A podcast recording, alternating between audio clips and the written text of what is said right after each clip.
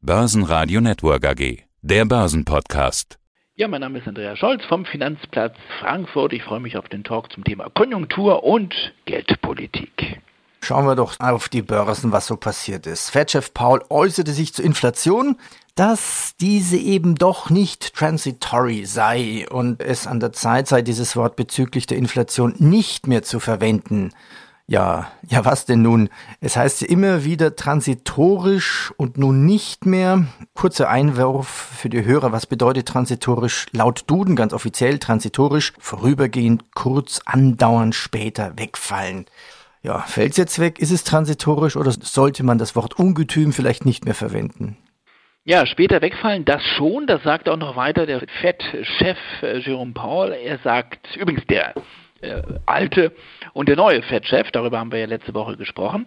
Insofern haben seine Worte wirklich Gewicht. Nur das äh, kurzzeitig, das ähm, fällt wohl weg. Und äh, ja, die FED scheint so ein bisschen das Pferd zu wechseln. Sie hat wirklich ähm, immer wieder uns das Narrativ hier präsentiert. Die Inflation, die wir im Moment sehen, ist eben transitorisch. Sie ist vorübergehend. Sie ist nur von kurzer Natur. Und äh, dieses Vorübergehende wird auch dann schnell wieder im nächsten Jahr vorbei sein. Und jetzt gab es in dieser Woche eine Anhörung vor dem Wirtschafts- und Währungsausschuss im Kongress. Diese Anhörungen finden ja regelmäßig statt und die hatte es in sich, diese Anhörung. Entscheidender Satz des FED-Chefs war die Formulierung vorübergehend, so sagte er es, die müsste man jetzt wohl in den Ruhestand schicken. Das Risiko höherer Inflation hat eindeutig zugenommen. Die Inflation, so der Chef der FED, wird und könnte im nächsten Jahr länger und hartnäckiger oberhalb der Zielmarken der FED sein und verbleiben. Sie wird zwar wieder runtergehen, aber dieses Runtergehen, das wird wohl länger dauern. Das war schon eine Kehrtwende, muss ich sagen. Ähm, das ist ein Wording, was in den letzten Wochen und Monaten völlig anders klang. Schon eine Überraschung. Und was ist die Konklusio? Ähm, die ist die, dass wahrscheinlich die Fed mehr Tempo machen wird in Sachen Tapering. Das heißt, sie wird noch mehr Schwung geben, noch schneller ausbremsen. Im Moment heißt es ja 15 Milliarden weniger Ankaufvolumen pro Monat. Ich könnte mir vorstellen, dass die Fed also hier auf 20 bis 25 hochgehen wird, Januar, Februar, März, um dann vielleicht sogar schon zum Frühjahr auf Null zu sein. Bislang war die Marschrichtung ja bis Mitte nächsten Jahres auf Null und das könnte deutlich früher sein. Jetzt traue ich mich zwei Sätze zu sagen mit Fragezeichen. Die Meinung kann man ja auch mal wieder ändern. Also das Mantra der nur vorübergehenden Inflation scheint Geschichte. Ja, und geht die Ära der lockeren Geldpolitik dem Ende zu. Die Fed scheint jetzt auf ein neues Pferd zu setzen. Was ist das für ein neues Pferd? Ja, gut, die Geldpolitik bleibt weiter locker. Ich meine, wir reden ja immer noch jetzt erstmal über den Einstieg in den Ausstieg aus dieser ultra-expansiven Geldpolitik. Die Märkte sind ja auch relativ gelassen im Moment noch. Es sind homöopathische Entzugserscheinungen, die hier der Fed-Chef andeutet. Und noch sind wir ja in diesem Tapering, am Anfang des Tapering-Prozesses. Aber ähm, die Fed will das Thema doch, das Thema Inflationsbekämpfung etwas stärker jetzt angehen und sie spürt auch offenbar, der Druck wird größer, Inflation geht eben an den Geldbeutel auch der kleinen Frau und des kleinen Mannes und in den Vereinigten Staaten liegen wir über 6 Prozent. Und das tut irgendwann dann auch weh im Geldbeutel. Das ist ein politisches Thema, das ist ein Thema in Washington. Und deswegen ist das jetzt sozusagen ein Thema, was für die Fettspitze, für Jerome Powell und dann auch seine neue Stellvertreterin ganz, ganz wichtig wird. Treibt die Fed damit auch die EZB so ein bisschen vor sich her oder man könnte ein anderes Bild nennen, drängt sie die EZB in die Ecke oder ist sie komplett frei? Ja, das war keine gute Woche für Christine Lagarde. Wir haben ja hm, genau vor einer Woche in unserem letzten Talk darüber gesprochen, dass sie sozusagen äh, uns noch eine ganz andere Geschichte immer wieder erzählt hat und am letzten Freitag oder vor zwei Wochen beim European Banking Congress noch erzählt hat. Die EZB liegt ganz klar auf dieser transitorischen Position. Sie sieht die Inflation wirklich als weiterhin nur für ein vorübergehendes Phänomen an. Es gab ein großes Interview in der Frankfurter Allgemeinen Sonntagszeitung vor einer Woche. Da hat die Präsidentin noch einmal ganz klar gemacht, gerade auch in Richtung des deutschen Publikums, wo es ja so viel Kritik gibt, auch von den Medien. Warum geht die EZB das Thema Inflation nicht an? Da hat äh, Christine Lagarde klar gemacht, wenn sie jetzt die Inflation bekämpfen würde, hätte das sogar negative Nebenwirkungen, negative Effekte. Es könnte Wachstum kosten, Wachstum bremsen. Nein, sie hat doch mal klar gemacht, wir bleiben cool, Inflation geht zurück, wir müssen nur noch ein bisschen warten, kann ein bisschen länger dauern, aber hier gehen jetzt zwei Positionen interessanterweise auseinander, nämlich die Position der FED und die der EZB. Und das wird Folgen haben für die Bewertung der Währungen. Das wird dafür sprechen, dass der Dollar eher fester wird, der Euro eher schwächer wird. Das kann der EZB nicht recht sein, weil wenn der Euro schwächer wird, dann bekommen wir eine importierte Inflation und dann wird die Inflation sogar noch höher steigen. Die Gefahr ist jedenfalls da. Also eine ganz, ganz schwierige Gemengelage für die EZB. Und ich bin gespannt, ähm, wie sie da rauskommen möchte. Und es ist ja auch so, dass die FED Gewicht hat an den Märkten, das ist klar. Also eine Entkoppelung beider geldpolitischen Positionen, das haben wir eigentlich noch nie gehabt und das wird nicht ohne Folgen bleiben für die Märkte. Die Corona-Mutation Omikron ist gekommen, um zu bleiben.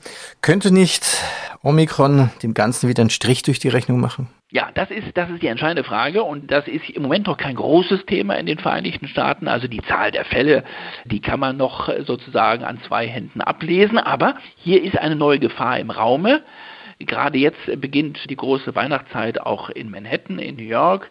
Das Lightning des Christmas Trees jetzt vor zwei Tagen. Die Straßen sind voll. Ähm, es ist überhaupt kein Anzeichen für Lockdown. Amerika kauft ein, das ist auch wichtig für die amerikanische Konjunktur, aber Omikron könnte in gewisser Weise zur Gefahr werden. Im Moment sagt der Präsident, wir wollen keinen erneuten Lockdown. Aber sollte Omikron zur Gefahr werden, kann das auch der FED einen Strich durch die Rechnung machen. Die Inflation würde hoch bleiben, äh, die Konjunktur würde erneute Kratzer bekommen. Wir haben ohnehin weiterhin Engpässe bei den Lieferketten. Dann haben wir vielleicht eine Kombination, die ist ganz, ganz ungemütlich, eine Konjunktur, die schwächer wird, die wieder zur Schwäche neigt und eine Inflation, die relativ hoch bleibt. Also das kann die Fed auch noch im Moment ganz, ganz schwer projizieren. Ähm, da ist ein Gefahrenmoment. Sie wird es im Blick behalten und im Blick haben, aber da haben wir noch sehr, sehr viele Fragezeichen. Du sagst jetzt, immer mehr Ökonomen treibt ein ungutes Gefühl um.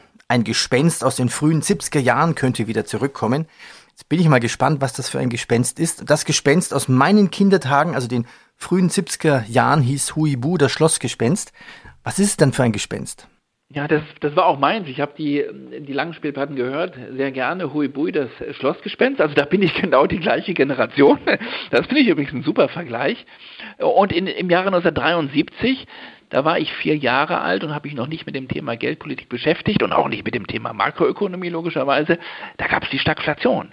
Und das ist so ein Szenario, wo viele sagen, Vorsicht, da braut sich gerade was Ungemütliches zusammen.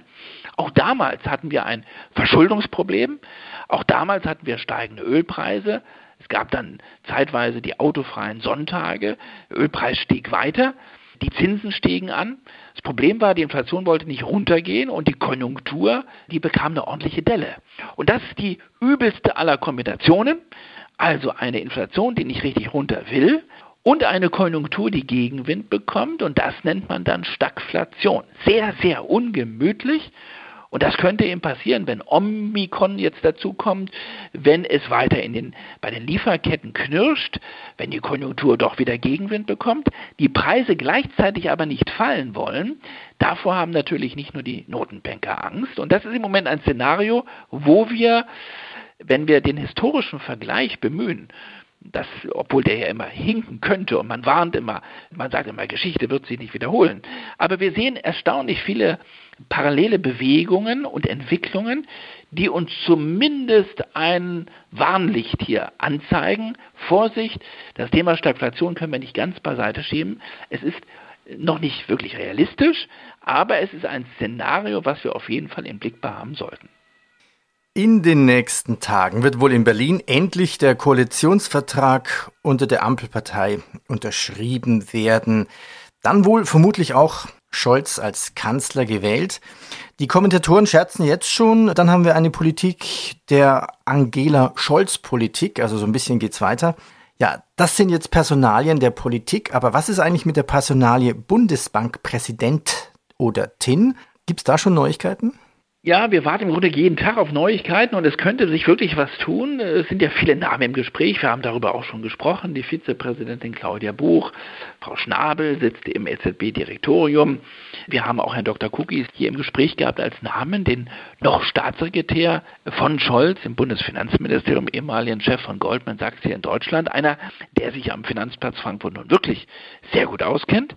Und jetzt ist ein neuer Name im Gespräch und der, so sagt man, aus den wohl und gut unterrichteten Kreisen könnte eine gute Position haben. Vielleicht sogar die Pole Position jetzt für den Posten, den Jens Weidmann ja abgibt zum Ende des Jahres. Den Posten Bundesbankpräsident, Chefposten in Ginheim bei der Bundesbank. Und das ist ein gewisser Herr Nagel, Joachim Nagel, jetzt werden viele sagen, habe ich nie gehört, aber Joachim Nagel hat eine interessante Vita. Er war nämlich viele Jahre bei der Bundesbank, 17 Jahre als Ökonom, sechs davon im Vorstand. Er war auch schon mal 2014 im Gespräch für den Vizepräsidentenposten. Damals war aber die CDU der Wahlgewinner und Nagel hat ein SPD-Parteibuch ist aber durchaus auf Bundesbanklinie. Er hat damals 2017 auch die Anleihekäufe der EZB kritisch kommentiert und hat dann die Bundesbank verlassen, ist zur KfW gegangen und dann von der KfW im Jahre 2020 nach Basel zur BITS. Das ist die Bank für internationalen Zahlungsausgleich, quasi die Notenbank der Notenbanken. Und dieser Nagel, dieser Joachim Nagel, hätte es von der Qualifikation auf jeden Fall drauf, vom Parteibuch auch. Ich könnte mir auch vorstellen, dass Christian Lindner, der neue Finanzminister, nichts dagegen hat, weil Nagel eben wirklich Bundesbankkultur gelebt hat und eingeatmet hat und diese auch sicherlich weiterleben wird. Also er scheint im Moment eine Favoritenrolle zu haben. Vielleicht wissen wir in den nächsten Tagen mehr. Wer ist eigentlich das Gremium, das entscheidet, wer Bundesbankpräsident wird? Das entscheiden letztlich jetzt die politischen Meinungsführer in Berlin. Das ist ein Thema für die Ampel und das werden entscheiden Olaf Scholz, äh, Christian Lindner, der neue Finanzminister, aber auch natürlich der weitere Koalitionspartner, die Grünen. Das ist eine typische politische Entscheidung. Und das, obwohl die Bundesbank ja immer gesagt hat, wir wollen nicht sozusagen jetzt hier sozusagen zum politischen Spielball werden. Aber es ist nun mal so, darüber entscheidet jetzt das politische Berlin. Das heißt, über die Nachfolge von Jens Weidmann entscheidet die Ampelkoalition in Berlin. Andreas, ich danke dir. Danke. Vielen Dank. Besten Gruß. Tschüss. Börsenradio Network AG. Die Expertenmeinung.